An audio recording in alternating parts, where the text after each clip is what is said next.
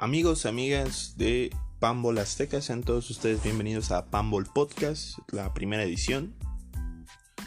Esperando que les guste, que lo puedan compartir y sobre todo que esto sea el inicio de algo, pues de algo más grande, de algo que sea entretenido para ustedes y que sea divertido para mí, que creo que es lo, primordial. Eh, pues Pambol Azteca no está pensado para hacer únicamente un podcast. Eh, sí quiero que haya un podcast, quiero que haya videos, quiero que haya muchas cosas más que con el tiempo van a ir surgiendo.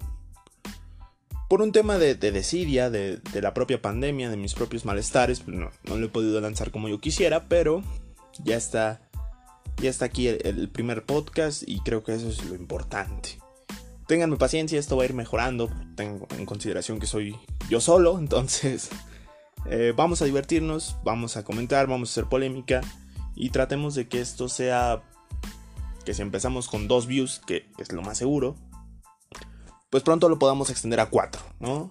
Em, en cuestiones de horarios, eh, en esta ocasión pues es el estreno, entonces lo decidí sacarlo como, como fuera, pero vamos a tener martes de podcast y el viernes eh, estoy pensándolo para los videos. Por el momento y por una serie de situaciones eh, extras, pues lo vamos a dejar como, como el... Um, ¿Cómo les explicaré? Como otro viernes de podcast. Va a ser otro, otro podcast de momento y ya con el tiempo estaremos posteándolo. Eh, estaremos posteando los videos. ¿Dónde se va a poder escuchar esto? Lo van a poder escuchar en YouTube y lo van a poder escuchar en Spotify, por el momento. En Facebook y en Instagram procuraré ser un poquito más activo. Promesa y, ya, nada más. Ese es el inicio, sean todos ustedes bienvenidos y, y que esto sea divertido y ojalá, ojalá les, les guste mucho. Ok, pues arrancamos con el tema del día de hoy. Realmente no, no tenía nada preparado, pero pues eh, pensando con la almohada un poco, platicando un poco con, conmigo mismo, dije, hablemos de la liguilla. Para el momento en el que yo les estoy grabando esto, todavía no está arriba evidentemente, pues faltan unas 4 horas para que se dé el silbatazo inicial del, primer partido del repechaje, Santos Pachuca. Entonces, pues todavía hay chance para hablar de, los 12 concursantes, de los 12 participantes. Me parece un tanto vergonzoso el hecho de, que haya 12 calificados y puedo entender que por el tema del COVID pues la federación y la liga pensaran que sería una gran idea calificar a 12, que hay una ronda de repechaje. Y, bueno, con esta idea medio tonta que nos hicimos de que la pandemia tal vez iba a estar controlado para octubre, que ya íbamos a ir al estadio a partir de, de esta ronda, pues la federación decidió buscar el ingreso televisivo para los equipos y al final pues no resultó el plan, ¿no? Eh, el torneo arrancó con, el tema del, ascenso, la desaparición por seis años de esto. Recién el TAS confirma el fallo en favor de la Liga MX y deja en el, en el olvido, en el exilio a la Liga de Expansión que, que podrá ser muy buena, que podrá tener muy buenos jugadores, pero que ya no tiene el mismo interés que tenía la otrora Liga de Ascenso. Comenzamos también con la conversión de Morelia a Mazatlán, lo cual es un tema que, quisiera reservar. Y así dio marcha este torneo sin gente, con un nuevo equipo y sin peligro para el, ascenso o descenso. Por increíble que parezca, nadie habló del superlíder en, en todo el torneo. León perdió una sola vez. Le sacó 8 puntos al segundo lugar y es otra vez la demostración de que funciona más un proyecto que apuesta por la continuidad, no por el continuismo o por los resultados inmediatos. Nacho Ambriz ha podido armar su equipo, ha podido transmitirle su idea, creo que le ha dado un, segundo aire al Chapo Montes, que era muy importante recuperarlo porque es un tipo talentosísimo. Le dio un segundo aire a Ángel Mena, que en Cruz Azul tuvo una mala, una mala campaña, tuvo una mala época, una mala temporada. Y pudo armar un equipo eh, bien pensado, con una buena idea futbolística y que resulta ser el, mejor de, la liga, sin, sin, lugar a dudas. Yo no tengo ni la menor, ni la menor duda de que este León va, va a pasar a semifinales, de que va a ser un equipo peligroso en la liguilla y que tal vez es el máximo candidato a ser campeón. El menosprecio que ha habido hacia León me parece increíble, me parece deleznable, porque creo que se merecían mucha más atención de la que le dieron. Y pesó, terminó por pesar que, es un equipo de alcance local más que de un alcance nacional. Pero sí termina por ser un poco. Un poco desafortunada la forma en la que no se le dio difusión al Club León. El segundo lugar fueron los Pumas, los Pumas de la UNAM, que sorprendieron porque Mitchell se les va a unas horas de empezar el, torneo y entra Andrés Lilini como emergente. Realmente Pumas no es un equipo espectacular. Me parece que tiene esta, esta teoría, esta cosa que, que tenía, que siempre mencionaba Floyd Mayweather Jr. En, sus entrevistas. Puede dar y puede recibir. O sea, Pumas puede atacarte, te puede hacer goles, te puede hacer daño.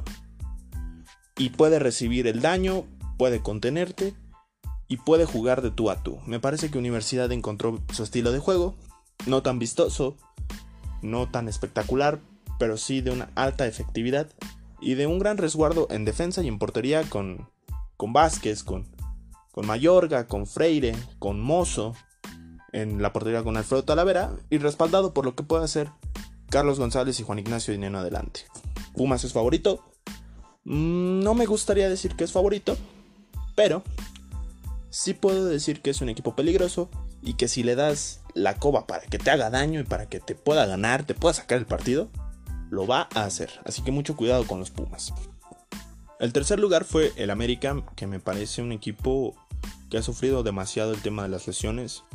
Miguel Herrera, de alguna manera tan criticado, él ha podido respaldar a su equipo, ha podido darle confianza, ha podido solventar el tema de las lesiones y del COVID que, lo ha afectado demasiado. De un momento a otro se le lesionó Memochoa, se le lesionó Cáceres, se le lesionó Aguilera, se le lesionó Valdés, entonces Herrera progresivamente fue perdiendo algunas piezas y no es ninguna excusa, me parece que en América no puedes poner excusas, pero sí tendrías que entender que hay resultados que no va a poder sacar por, estos, por estas bajas tan, tan terribles. Al final de cuentas, eh, Herrera y América entienden la liguilla mejor que cualquier otro equipo. Son, es un equipo hecho para ganar liguillas, es un equipo que entiende perfectamente su papel de más grande, de ser el más grande de México, porque lo es. Y que no deja de ser un favorito natural a ganar el campeonato cada año. Tiene la nómina, tiene el técnico, tiene la calidad y su playera pesa, aunque ustedes no lo crean, en México todavía pesan algunas playeras y entre esas está la del América. Yo no descarto a las Águilas, yo creo que pueden ser peligrosos y que seguramente estarán en las semifinales. Por lo menos, por lo menos. El cuarto lugar fue Cruz Azul. Lo de Cruz Azul me parece interesante porque desde, desde 1997 no son campeones han perdido una infinidad de, finales. Y creo que no terminan, no terminan de, poder consolidar sus proyectos fuertes. Eh, no pudieron consolidar el, equipo de Chelito con, con Marcarián, no pudieron consolidar eh, aquella final en el Azteca o el último superliderato que, que pierden con el América otra vez.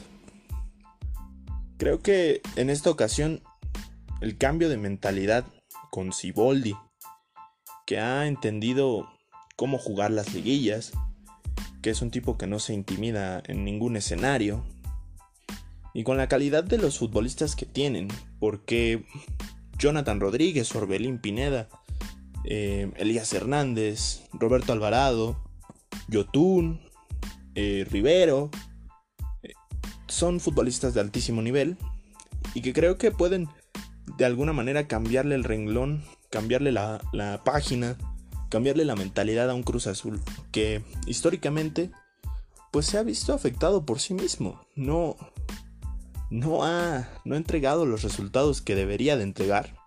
Y es todo esto por el aura de, de muerte, de, de, de, derrota, de irse derrotados a jugar la final.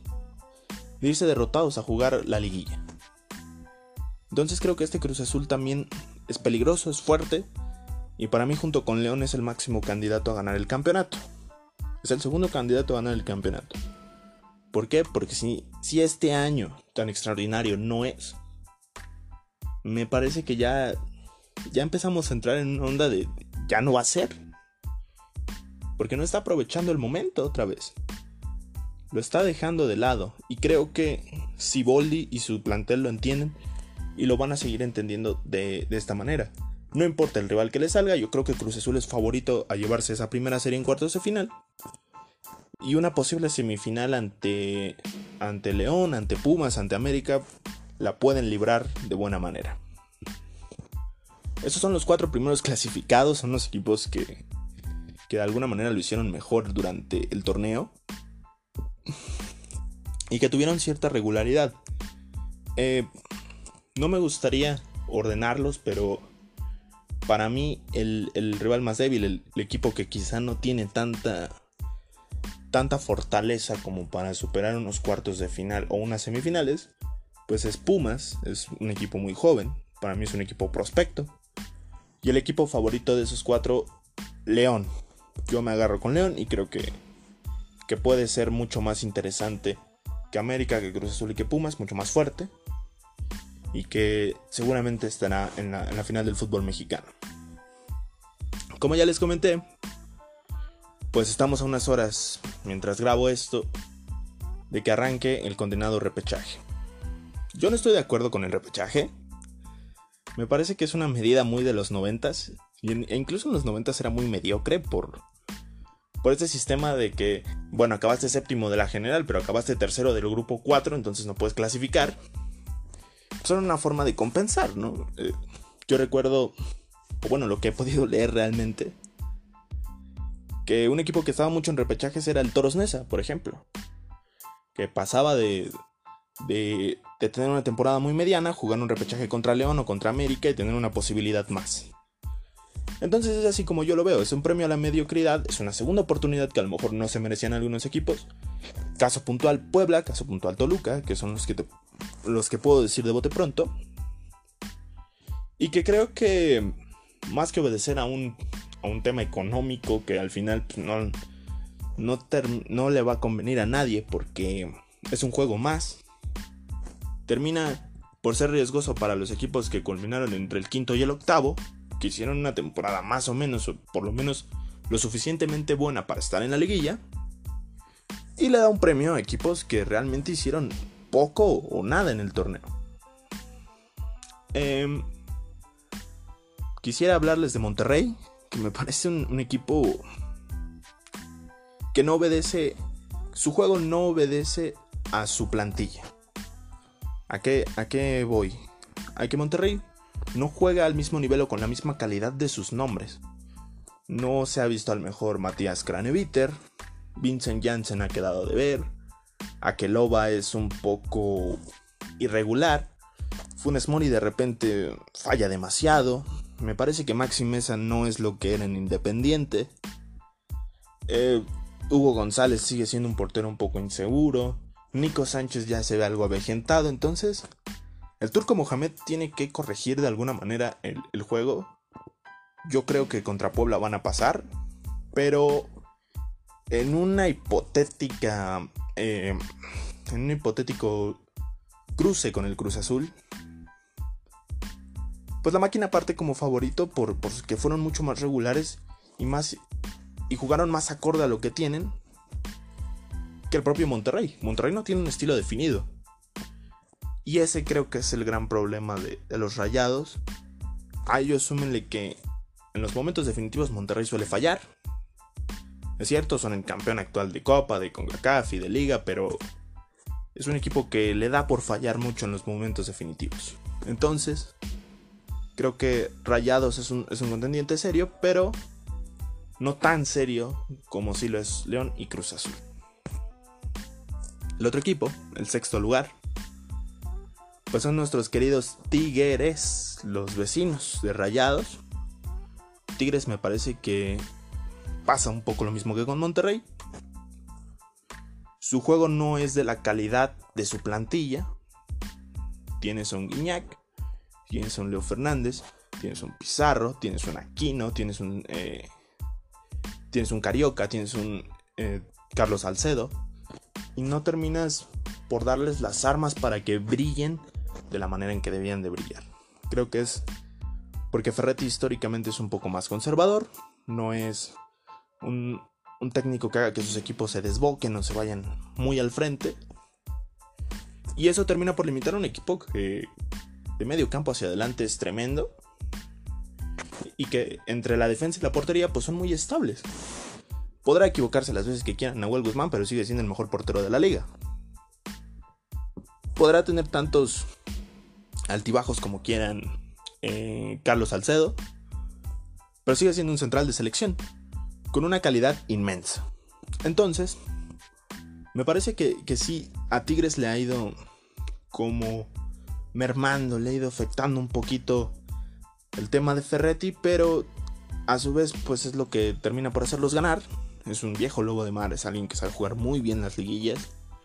Que te puede hacer una final aburridísima como la hizo contra contra León y aún así ganarla, que puede ser una final muy larga como contra Pumas y al final ganártela por una colmillada, y que no deja de ser un tipo inteligente a la hora de, esta, de esta, clase de definiciones. Sumémosle que André Pierre Guignac aparece cuando menos te lo, te lo esperas. Y que tiene tipos como Nicolás El Diente López, como Luis Quiñones, como Julián Quiñones, que te pueden cambiar la plana de un momento a otro. Entonces, creo que Tigres, si se mete, va a estar entre los favoritos, poquito abajo de León, poquito encima de Cruz Azul, poquito encima de América. Es uno de los grandes favoritos Tigres y nadie lo puede descartar.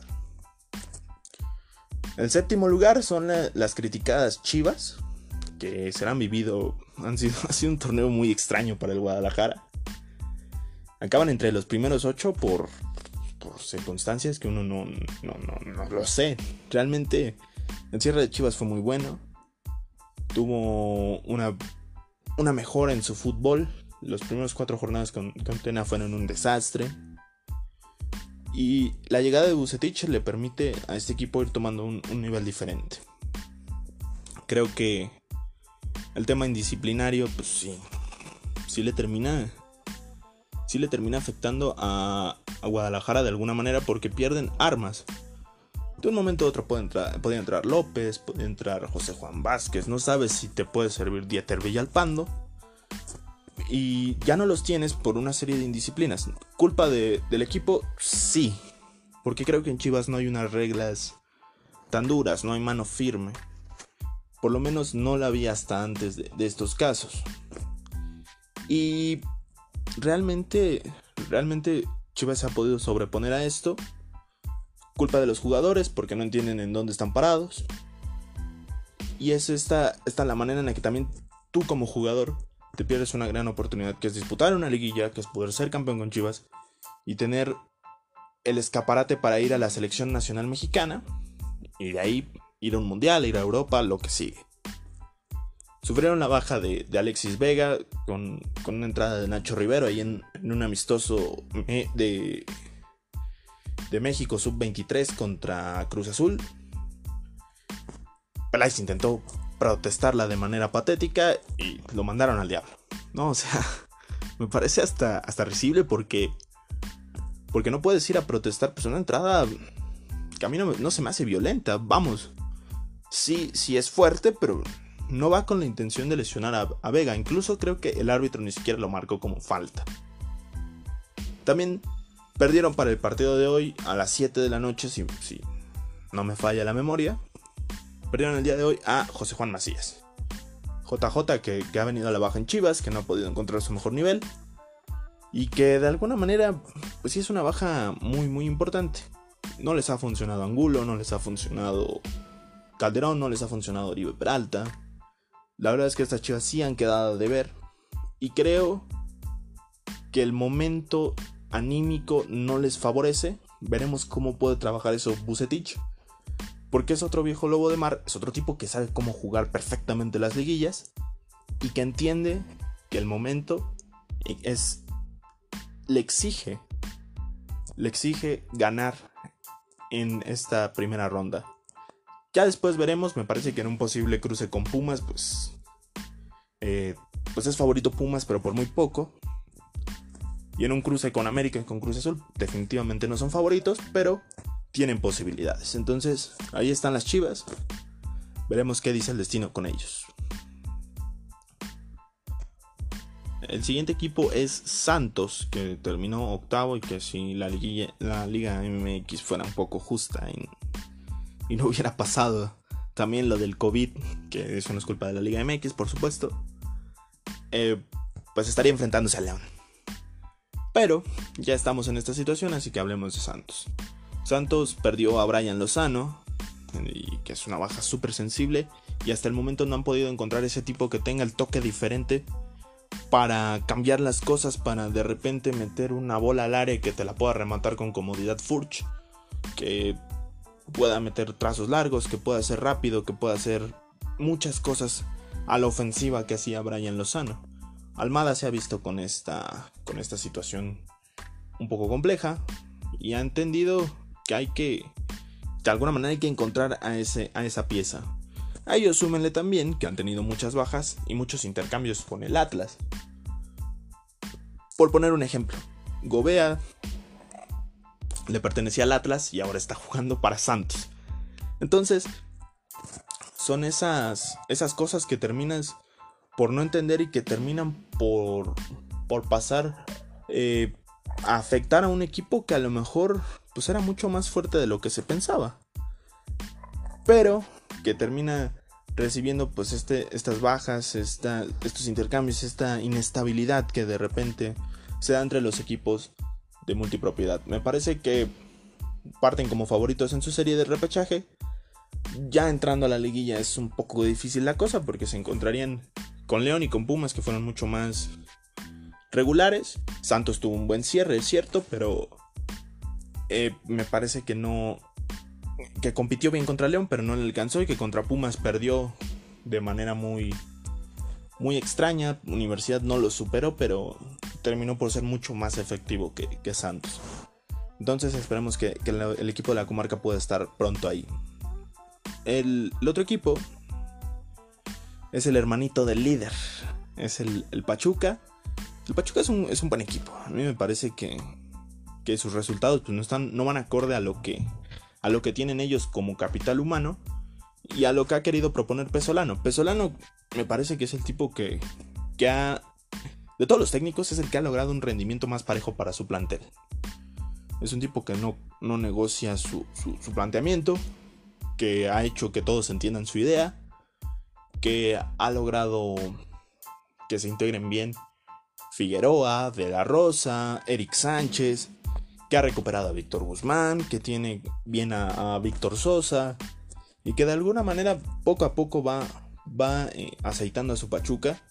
Me parece que Pachuca como Pumas pues es un equipo prospecto, es un equipo que a futuro te puede dar mucho más de lo que te puede dar en este momento. Descarto al Pachuca para, para la serie, para nada. Yo creo que es un 60-40 en favor de Santos. Ya veremos quién, quién se lleva la, victoria. Pero me parece que el Pachuca, el Pachuca es un equipo competitivo, es un equipo competente y que tarde o temprano va a retomar su mejor nivel. Ahora si les parece, platiquemos del rival de eh, las Chivas, el equipo de el Necaxa. Los hidrorrayos tuvieron un mal, un mal inicio, me parece que, lo de Poncho Sosa pues fue desastroso. No, no les ayudó a mejorar, le desarmaron el plantel y lo que le llevaron no es que sea malo, pero tampoco era del mismo nivel de las piezas que le quitaron. Se fue Quiroga y llegó por ejemplo Pacerini, que no es un mal delantero, pero que tampoco está al nivel de Quiroga. Se fue González y le trajeron a Malagón. No es que Malagón sea malo, pero Malagón sigue, se sigue desarrollando. Es un portero muy joven todavía. Y González es muy experimentado. Definitivamente Necaxa sigue padeciendo este tema de, de que de, tinajero que le llega algo, lo utiliza y lo vende a los seis meses. Entonces, para un proyecto que es tan inestable, que de un momento a otro se desarma tanto, pues no es tan sencillo hacerlo caminar. Poncho Sosa no pudo y trajeron a uno de los hombres más injustamente menospreciados del fútbol mexicano, tanto por medios como por aficionados, que es eh, José Guadalupe Cruz, un, tipo que, que no es tan que no le gusta llamar la atención mediáticamente, que es un tipo callado, que se dedica mucho más a su trabajo, que, busca de alguna manera sacar adelante a sus equipos, le gusta sacar adelante su trabajo como se pueda, y que no gusta tanto porque tampoco es de un estilo tan, tan aventado, tan espectacular. Eh, José Guadalupe Cruz pues, los encontró en crisis, pierde sus primeros dos partidos, y luego viene el empate contra Pumas, que para mí es un punto de quiebre porque ahí logra darle la vuelta a la situación, le da una motivación extra a un plantel que parecía muerto hasta hace unos meses y los hace un equipo sólido, un equipo fuerte y que gana sus últimos cinco partidos con mucha comodidad. ¿Cómo lo tengo yo? Yo creo que Guadalajara va a avanzar. Lo tengo en un 60-40 también. Yo no descarto a Necaxa, es un equipo incómodo, es un equipo difícil, es un equipo que se adaptó perfectamente a la idea de, Cruz y que le va a dar mucha batalla a las Chivas y que por ningún motivo yo descartaría. Muy bien. Continuamos con el equipo de Toluca, el equipo 11 que al final se mete desde el viernes, el partido del viernes de la última jornada que fue Juárez América, por una serie de resultados. Pues los diablos han funcionado, realmente traen muchos problemas a la hora de armarse. Gastaron mucho dinero en jugadores veteranos que no, les dieron los resultados esperados. Y ahora dependen mucho de Rubén Zambuesa. Con el Chepo de la Torre pues tuvieron un mal paso y creo que con Carlos Adrián Morales pues tampoco, tampoco ha cambiado mucho la situación. Pero de alguna manera logró corregir y consiguió la clasificación al repechaje. Creo que Toluca no le va a ganar a Tigres. No, no está para ganarle a Tigres. Yo lo dejaría en un 80-20 para los Tigres. Eh, preocupante el futuro porque no se ve por dónde realmente. O sea, perdieron piezas importantes. Creo que Zambuesa, pues sí, sí te puede cargar, sí te puede ser el, hombre diferente, el tipo que te ponga el pase filtrado, el pase eh, y que haga que tu equipo tenga bastantes oportunidades de gol. Pero no puede ser Sambuesa a los 40 años tu, tu principal referencia de ninguna manera. Necesitas tener un equipo mucho más completo. Y creo que eso es lo que le ha faltado a Toluca. Equipo. Porque plantel, plantel, nombres los tiene. Pablo López, William, eh, Michael Estrada, Alexis Canelo, eh, este muchacho Mora, Gastón Sauro, Luis García. Pero como equipo, como conjunto, no son tan buenos. Dependen más de individualidades y de momentos. Entonces, 80-20 me parece que Tigres va a pasar. Ojalá el Toluca pueda dar una buena exhibición. Y el último clasificado de estos dos, el clasificado del repechaje, es la Franja del Puebla. El Puebla tuvo un buen inicio. Me parece que Juan Reynoso consiguió que su equipo caminara caminara como fuera. Y lo triste de este, del repechaje, insisto. Puebla califica con 20 puntos, una, auténtica vergüenza. Pero sí mantiene cierta congruencia con lo que tiene. Puebla no tiene un gran plantel, pero de ninguna manera es uno de los peores planteles de México. Le alcanzaba para este repechaje, le alcanzaba para competir para una liguilla normal, poco más. Me parece que si Monterrey tambalea, el Puebla le puede dar una sorpresa. Me parece que ahí tiene un par de piezas muy interesantes. Tiene por ahí a Ormeño, tiene a Escoto, tiene a Viconis. Entonces no es un equipo que también esté, esté tirado, esté derrumbado, que no pueda hacer nada, pero sí lo considero muy inferior a Monterrey. Para mí es un 80-20, vas a rayados, así que ojalá también el Puebla me pueda callar la boca y dar una gran exhibición. Como se habrán dado cuenta, yo arranco con este tema medio improvisado, medio agitado, hablando ahí lo, que se me ocurre.